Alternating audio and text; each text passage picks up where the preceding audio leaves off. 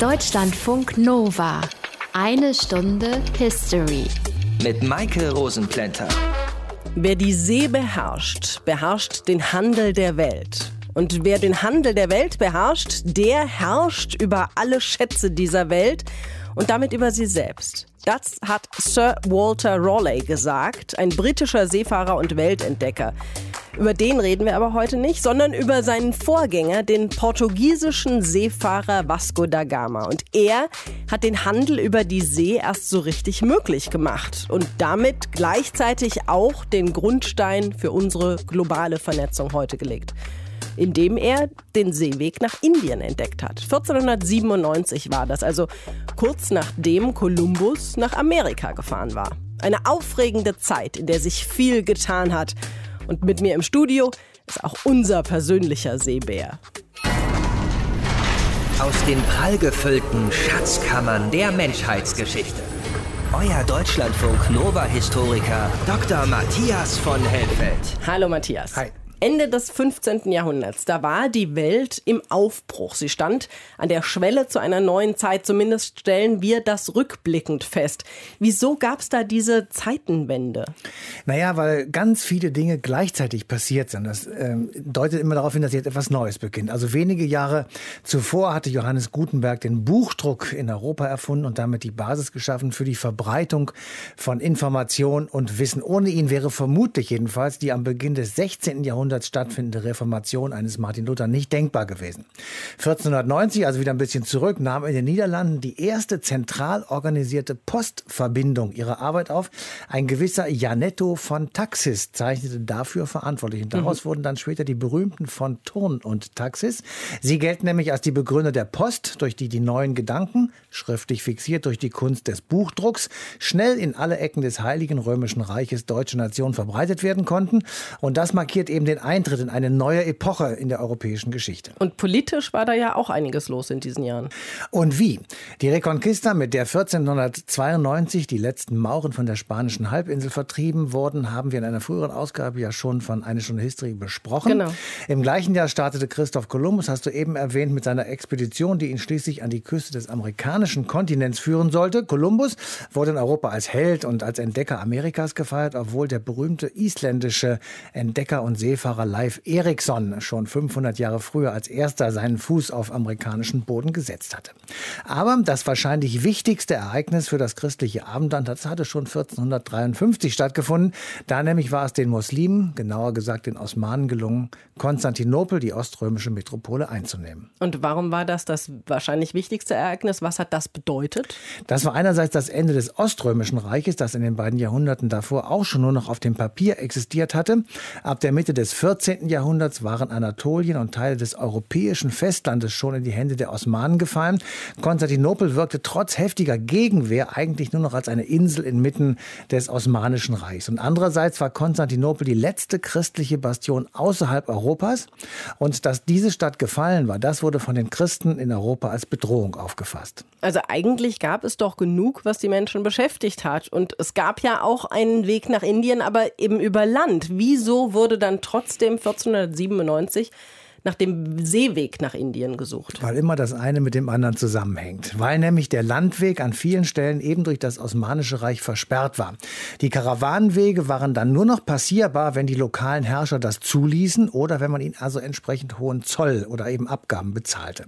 Ökonomisch war der Seeweg nach Indien für einige europäischen Staaten von überragender Bedeutung, denn sie konnten mit indischen Gewürzen beispielsweise oder anderen Produkten hohe Gewinne erzielen. Diese Gewinne flossen zum Teil in die koloniale Expansion einiger europäischer Länder, die sich durch die Entdeckung Amerikas noch stark ausweitete.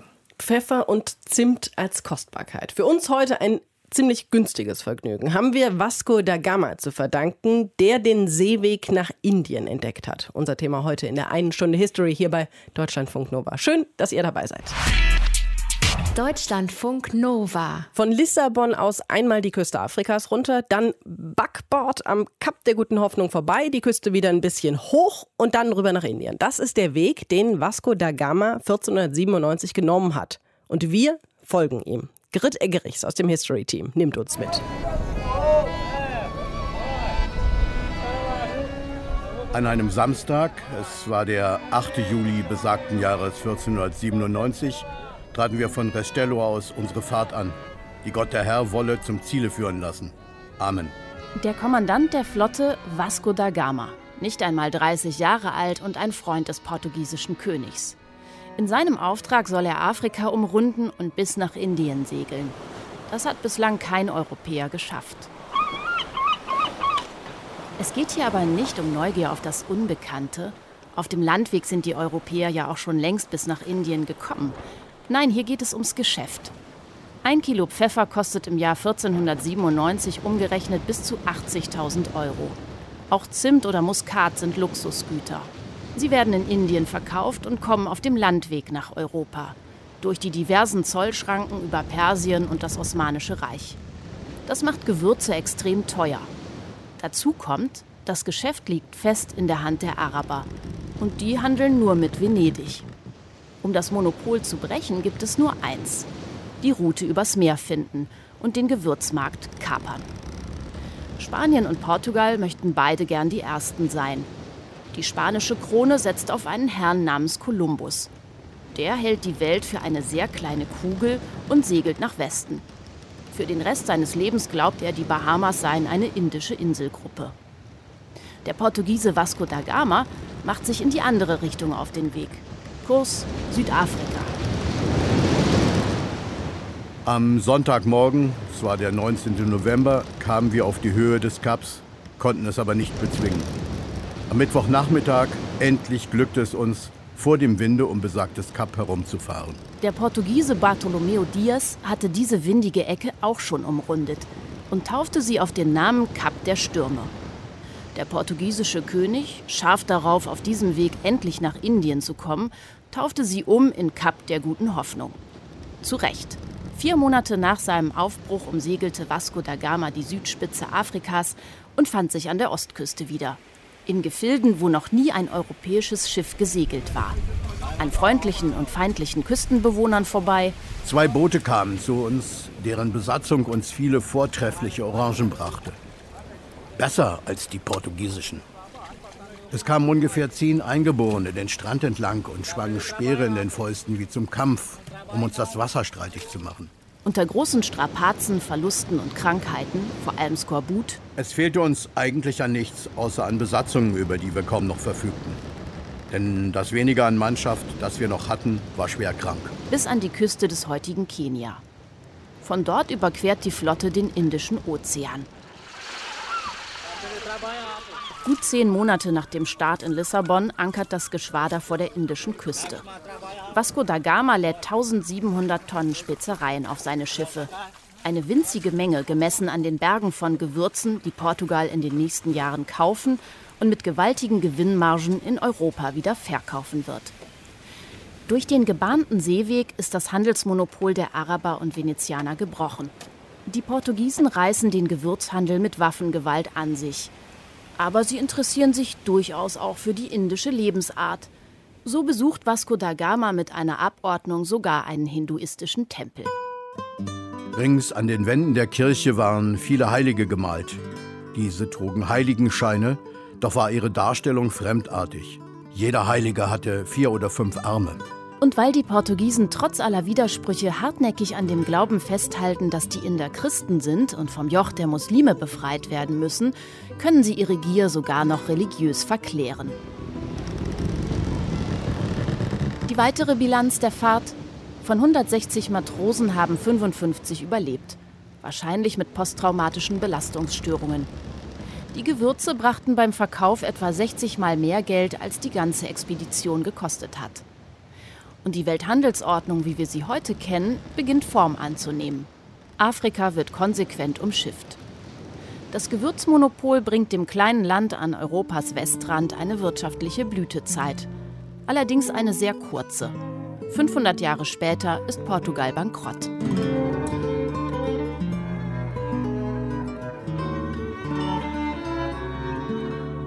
Mit Vasco da Gama einmal rund ums Kap der guten Hoffnung nach Indien. Grit Eggerichs hat uns mitgenommen ins Jahr 1497, als da Gama den Seeweg nach Indien entdeckt hat.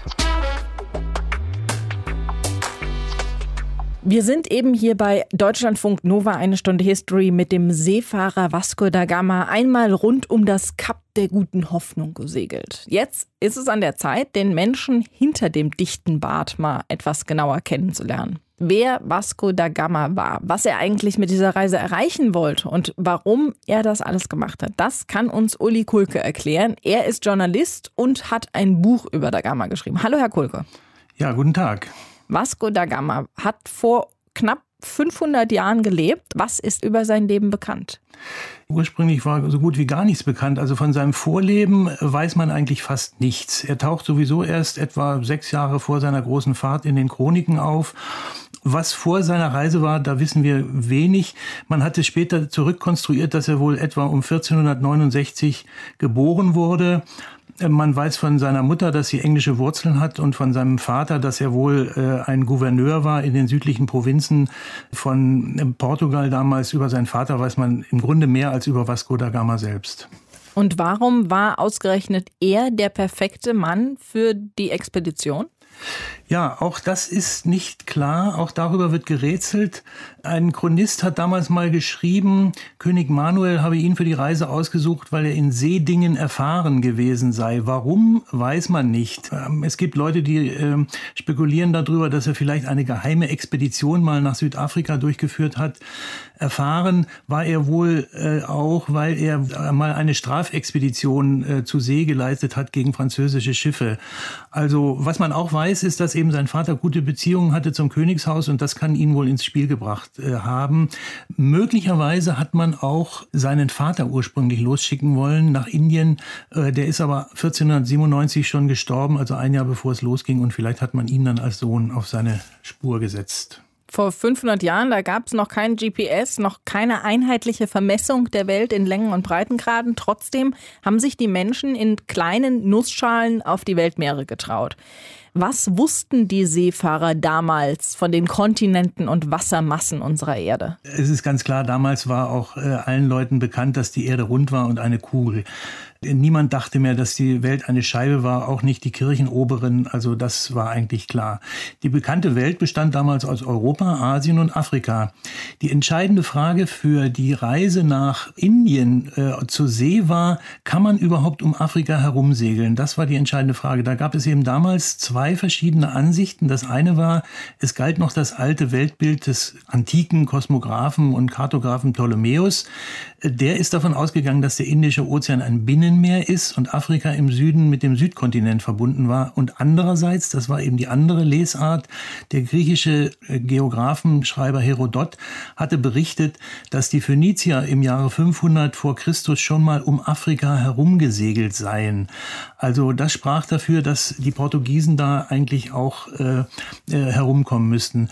Nun gut, über Asien war einiges bekannt. Alexander der Große war ja schon auf dem Landweg äh, im vorderen Indien. Äh, China war bekannt, Marco Polo war in Klammern wahrscheinlich auch schon dort. Und es war wohl auch schon ein Portugiese dort, äh, zu Fuß, allerdings auf dem Landweg Pero de Covilla. Der ist zwar nicht zurückgekommen, hat aber einige Berichte an den König von Portugal schicken können. Das Einzige, was man noch nicht wusste, dass Amerika zwischen Europa und Asien auf der Westroute lag. Und das hat dann eben Kolumbus rausgefunden, indem er auf der Suche nach einem Seeweg nach Indien über Amerika gestolpert ist. Der ist unter der spanischen Krone gefahren. Vasco war selbst Portugiese. Welche Bedeutung hatte da Gamas Entdeckung für Portugal? Ja, also die Portugiesen äh, sind damals eben in den Wettstreit äh, auf der Suche nach den Gewürzinseln äh, eingestiegen. Gewürze waren ja damals ein sehr begehrtes Handelsgut. Viele sagen, dass sie eigentlich das Zeitalter der Entdeckung erst richtig eingeleitet haben. Und äh, die Portugiesen äh, wollten eigentlich die Rolle übernehmen, äh, die vorher die äh, italienischen Stadtrepubliken hatten. Die hatten eigentlich den ganzen Gewürzhandel so lange in der Hand, wie er noch über den Landweg lief. Äh, das war im 14. und dann besonders im 15. Jahrhundert immer schwerer, weil der Orient versperrt wurde. Das Mamelukenreich und die Osmanen haben sich dort ausgebreitet und haben eigentlich da die Seidenstraße der Meere, die dort äh, losging über den Indischen Ozean, versperrt. Also die Portugiesen sind dann äh, losgezogen, äh, schon sehr früh. Sie haben das alles in Erfolg äh, eigentlich zu verdanken einem Prinzen, Prinz Heinrich der Seefahrer Seefahrer. Der ist selber nie zur See gefahren. Er hat aber damals Anfang des 15. Jahrhunderts über mehrere Jahrzehnte immer wieder Leute losgeschickt an der Küste Afrikas entlang, die den Seeweg nach Indien suchen sollten. Also es hat immer Leute gegeben, die immer weiter gefahren sind, immer weiter, immer weiter, bis man schließlich ums Kap der guten Hoffnung äh, rum war. Und dann war Vasco da Gama dann derjenige, der den letzten, man kann schon fast sagen, kleinen Schritt für ihn, aber den großen Sprung für die Menschheit, also für die Seefahrer, die nach Indien wollten, äh, getan hat. Was die Portugiesen dann letztlich davon hatten, ist schwer zu sagen. Ähm, sie waren dort, äh, sind über den östlichen Seeweg nach Indien gefahren, später dann eben auch zu den Gewürzinseln und sind dann dort auch ein paar Jahre später auf die Spanier getroffen, die andersrum gefahren sind. Und äh, da sind sie natürlich gleich in kriegerische Auseinandersetzungen geraten. Sie haben einige Zeit lang mit Gewürzladungen sehr große Geschäfte gemacht. Das hat aber dann nicht sehr lange angehalten. Äh, schließlich ist man dann ein paar Jahrzehnte später auch mit dem spanischen Königreich fusioniert worden, weil die portugiesische Linie ausgestorben ist. Insofern war dann die Iberische Halbinsel und beide Entdeckernationen auch vereint. Uli Kulke hat uns den Seefahrer Vasco da Gama mal etwas genauer vorgestellt. Wir sprechen heute über seine Entdeckung des Seewegs nach Indien und die Bedeutung für unsere heutige Globalisierung. Danke Ihnen dafür. Ja, bitte.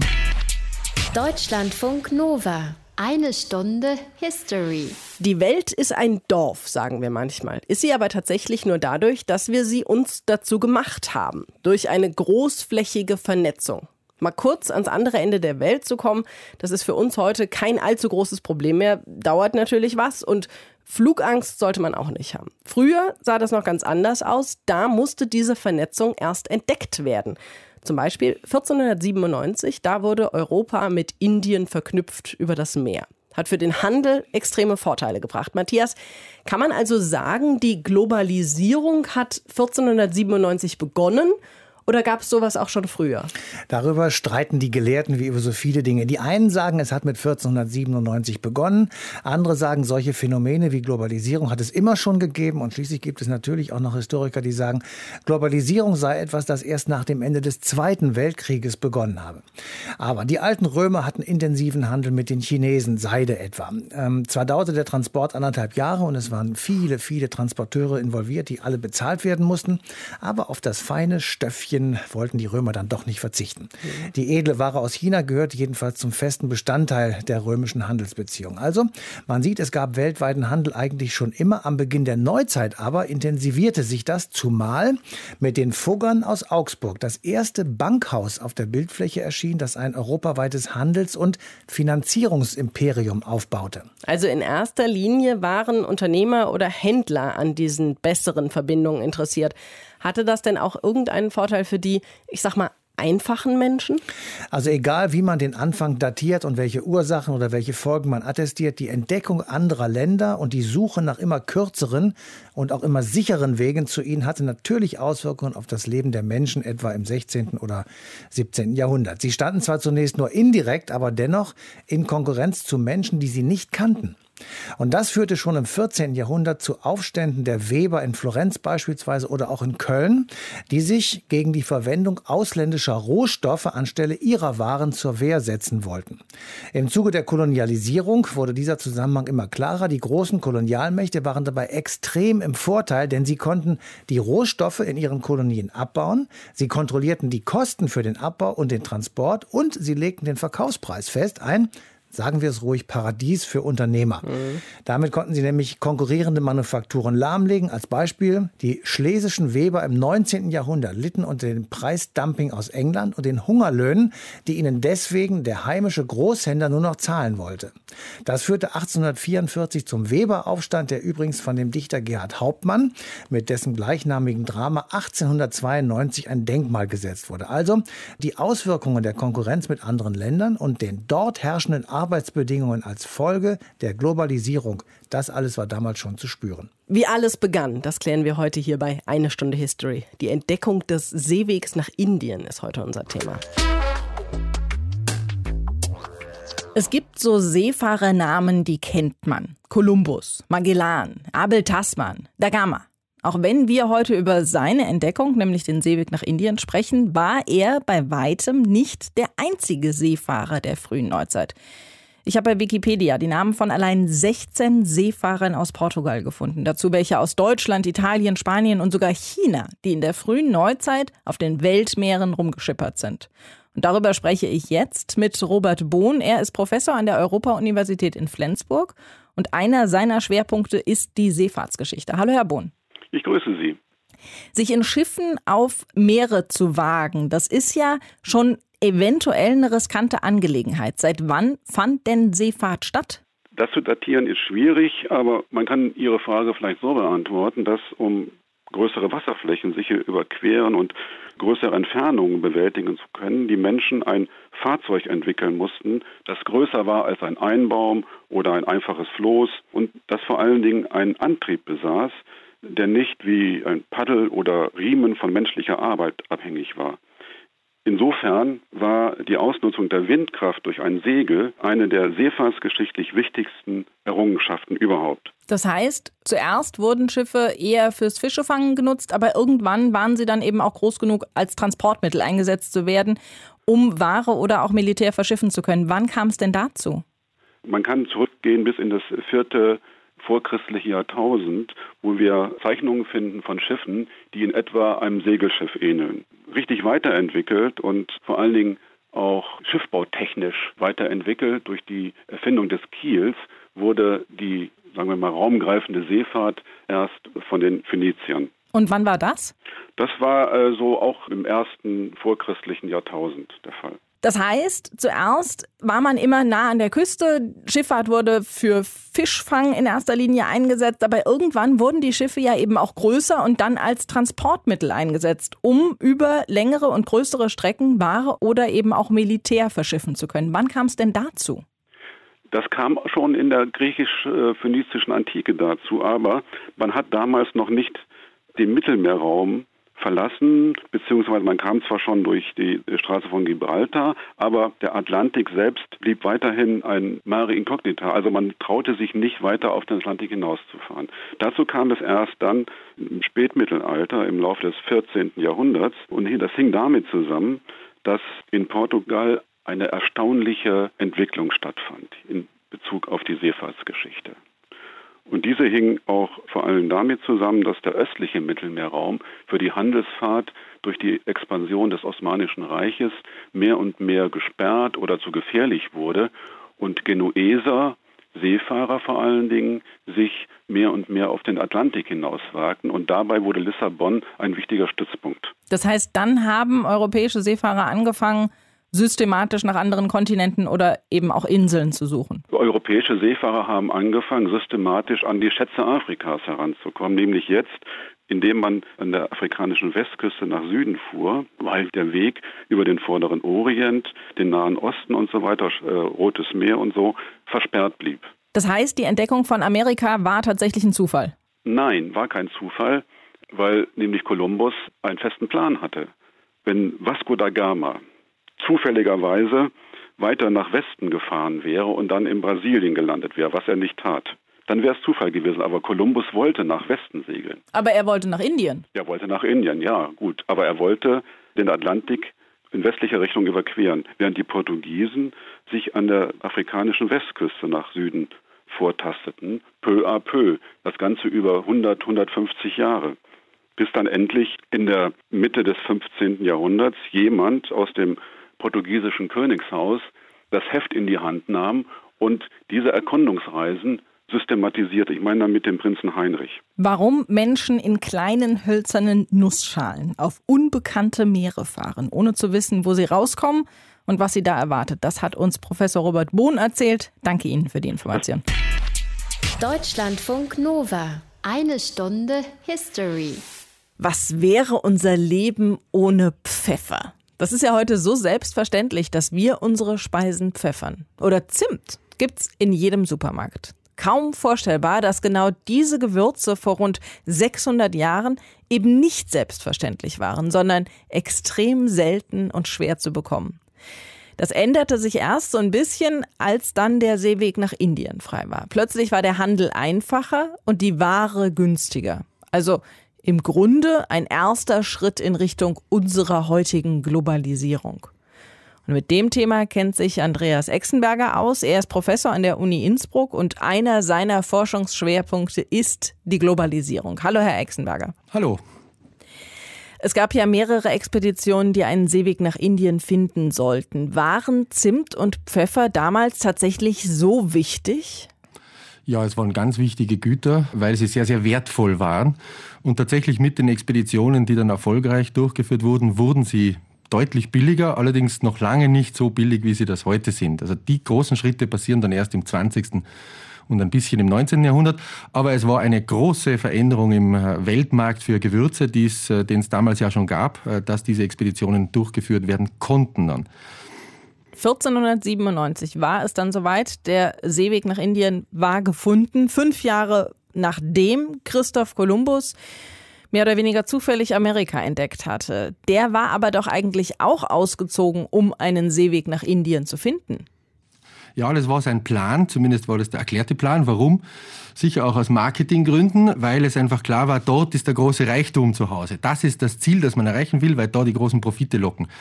Und das war auch der Grund, warum die Portugiesen ihn ja zweimal abgelehnt haben. Äh, sie haben gesagt, es interessiert uns nicht, diese unsichere Geschichte da in den Westen. Außerdem verschätzt er sich total bei der Distanz. Wir kennen uns da besser aus. Wir haben nämlich schon fast 100 Jahre Erfahrung mit solchen Expeditionen. Ähm, das war ja ein Prozess, der seit 1415 gelaufen ist, mit vielen Schritten des langsamen sich vorantastens. Und ähm, Vasco da Gama hat dann am Ende ja nur noch ungefähr 1000 Kilometer wirklich unbekannte Küstenstriche in, in Südostafrika erstmals befahren. Alles andere war den Portugiesen zumindest von Berichten und Erzählungen bereits bekannt. Also es war kein Aufbruch ins Unbekannte, diese Fahrt nach Indien, auf der Basis von vielen Expeditionen davor. Kolumbus hingegen ist ins Unbekannte in den Westen aufgebrochen und hat halt dann die spanische Krone überzeugen können, nach mehreren Versuchen ihn zu unterstützen. Insofern hängen die Sachen direkt zusammen. Ich habe eben diese Theorie aufgestellt, dass dieser neue Handelsweg ein erster kleiner Schritt hin zu unserer heutigen Globalisierung darstellt. Sie sind der Experte. War es tatsächlich so? Ja, Globalisierung gab es im Prinzip vorher schon, aber was der große Unterschied ist, ist, dass sie jetzt erstmals wirklich planetarisch werden kann. Also zum ersten Mal kann sie wirklich den ganzen Planeten umfassen. Äh, und das ist passiert mit diesen portugiesischen Expeditionen, dass dann ein Prozess in Gang kam, wo andere auch gefolgt sind und das Ganze dann sukzessive erschlossen haben. Äh, was aber vor allem in erster Linie mal passiert ist, ist, dass ähm, in der Ökonomie nennt man das Trade Diversion passiert ist. Also in Indien haben die Portugiesen keinen neuen Handel erschlossen, sondern den vorhandenen einfach umgeleitet in die eigenen Kanäle. Anders ist es im Atlantik und da ist es wirklich was Neues. Da passiert Trade Creation, da wird Handel ganz neu geschaffen, entsteht ganz neu und eine ganz neue Handelsarena entsteht. Während die Portugiesen einfach nur ein wichtiger Akteur in der ohnehin existierenden indischen Handelsarena werden. Ja. Aber weltumspannend kann das erst im 16. Jahrhundert werden und die erste Weltumsegelung 1519 bis 22 ist ja dann das sozusagen symbolische Akt, mit dem dann wirklich der Globus umrundet wird und Globalisierung auch dem Wortsinn nach stattfinden kann. Ab dieser Zeit, ab etwa dem 15. Jahrhundert, haben die Europäer ja einen unstillbaren Durst nach Expansionen gezeigt. Sie sind in ihre Boote gestiegen und haben Länder wie Amerika, Australien und Neuseeland entdeckt und zu ihrem Eigentum dann erklärt. Haben Sie damit den Grundstein gelegt für unsere heutigen internationalen Verflechtungen in der Welt? Im Prinzip schon, weil diese äh, Entwicklungen erstmals dauerhaft einen Prozess in Gang gebracht und gehalten haben, der bis heute andauert. Ja. Es gab ja andere Expeditionen, die keine besonderen Folgen hatten. Amerika ist vorher mindestens einmal entdeckt worden von Europäern, abgesehen davon, dass dort auch Menschen gelebt haben. Also die waren aber folgenlos und erst mit Kolumbus und dann mit Vasco da Gama in Indien passieren symbolische Akte, die da wirklich was draus machen. Ja. Wobei man dazu sagen muss, es ist wirklich ein strategisches Feld auch, ähm, denn äh, genau in der Zeit kommt es ja zu einer Aufteilung der Welt zwischen Portugal und Spanien mit Verträgen zwischen diesen beiden kleinen Ländern eigentlich, die sich die ganze Welt dann aufteilen in eine portugiesische und eine spanische Hemisphäre. Der erste 1494, der zweite 1529 auf der Basis von päpstlichen Bullen, die da vorher schon erlassen worden sind. Aber da denken sich dann andere Nationen in Europa, da müssen wir auch mitmachen, da spielen wir auch mit und äh, rüsten ihre eigenen Expeditionen aus. Vor allem aber zu Plätzen, die noch nicht von den damals mächtigen Seemächten Portugal und Spanien besetzt sind. Und damit zum Beispiel nach Nordamerika. Ein Seeweg nach Indien wäre ja so oder so wahrscheinlich gefunden worden, wenn nicht 1497 dann irgendwann später. Beruht denn auf dieser Entdeckung unsere heutige Globalisierung? Äh, aufgrund dessen, dass es dauerhafte Beziehungen sind. Also dieser Seeweg nach Indien, der für sich genommen dann gar nicht so wichtig war übrigens. Also der Handel in Asien war viel wichtiger ökonomisch als dieser Handel zwischen Asien und Europa. Ja. Also die Portugiesen haben das hauptsächlich letztlich dann für den Handel mit Asien gemacht. Aber diese Beziehungen sind dauerhaft. Sie gibt es bis heute. All diese Handelsbeziehungen sind etabliert worden. Die Routen sind dauerhaft verändert worden, die da gegangen worden sind.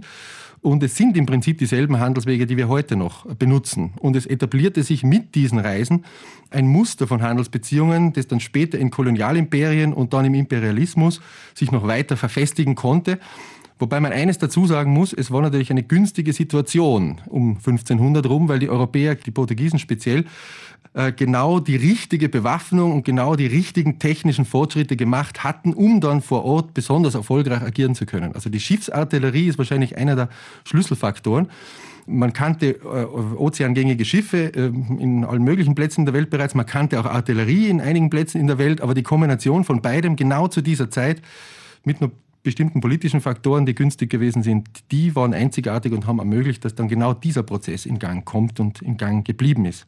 Sagt Professor Andreas Exenberger, wir haben gesprochen über den Zusammenhang zwischen der Entdeckung des Seewegs nach Indien und der heutigen Globalisierung. Danke Ihnen dafür. Ja, bitte.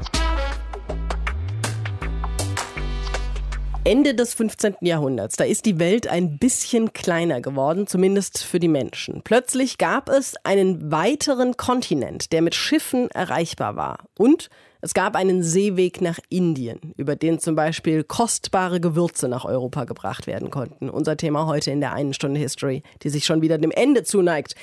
Matthias, das war ja im Grunde sowas wie ein erster Schritt zu unserer heutigen Globalisierung, haben wir ja in dieser Sendung schon festgestellt. Das heißt, im Grunde ist das mit der weltweiten Verknüpfung und dem Handel mit anderen Ländern plus all die Nachteile, die da dranhängen, nichts Neues. Nee, also eigentlich kann man das so sagen, eigentlich nicht. In unserer Zeit ist die Welt tatsächlich ein Dorf geworden, hatten wir schon gesagt. Die Strecke von A nach B ist in kurzer Zeit zu überwinden und insofern kommen die Auswirkungen der Globalisierung auch sehr viel schneller und natürlich auch sehr viel drastischer zu uns. Übrigens nicht nur zu uns, sondern auch zu Millionen Menschen in anderen Ländern, die unter den Handelsbeziehungen und Handelsbedingungen vor allem zu uns leiden. Wenn in der Europäischen Union beispielsweise landwirtschaftliche Produktion subventioniert wird und mehr produziert wird, als in der EU benötigt wird, wird der Rest exportiert. Das führt beispielsweise in Ghana dazu, dass die heimischen Tomatenbauern pleite gehen, weil kaum noch jemand ihre Tomaten isst. Der Markt nämlich ist überschwemmt mit Tomatenpaste und Tomaten, die größtenteils aus der EU importiert werden. Schlechte Aussichten also für einheimische Tomatenbauern. Das heißt, du bist der Meinung, die EU solle nichts mehr exportieren?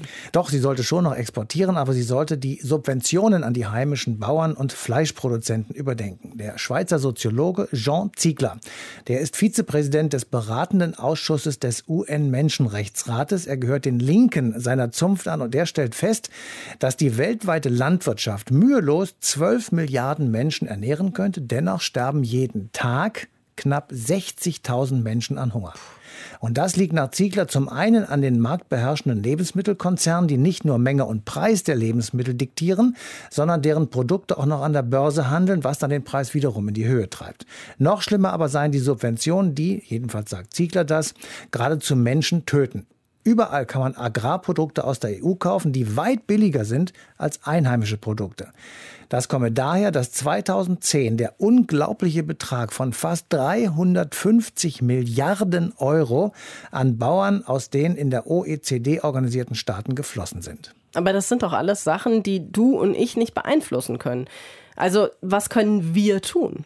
Naja, was können wir schon machen? Eigentlich ganz einfach. Wir wählen Menschen ins Europaparlament und die nationalen Parlamente, die für die Abschaffung von Agrarsubventionen sind, die die Spekulationen mit Nahrungsmitteln an den Börsen verbieten und die Monopolstellung der Agrarkonzerne brechen. Dann würde Globalisierung mal andersherum funktionieren und für die Menschen in fernen und mitunter auch eben sehr armen Ländern etwas Positives bringen.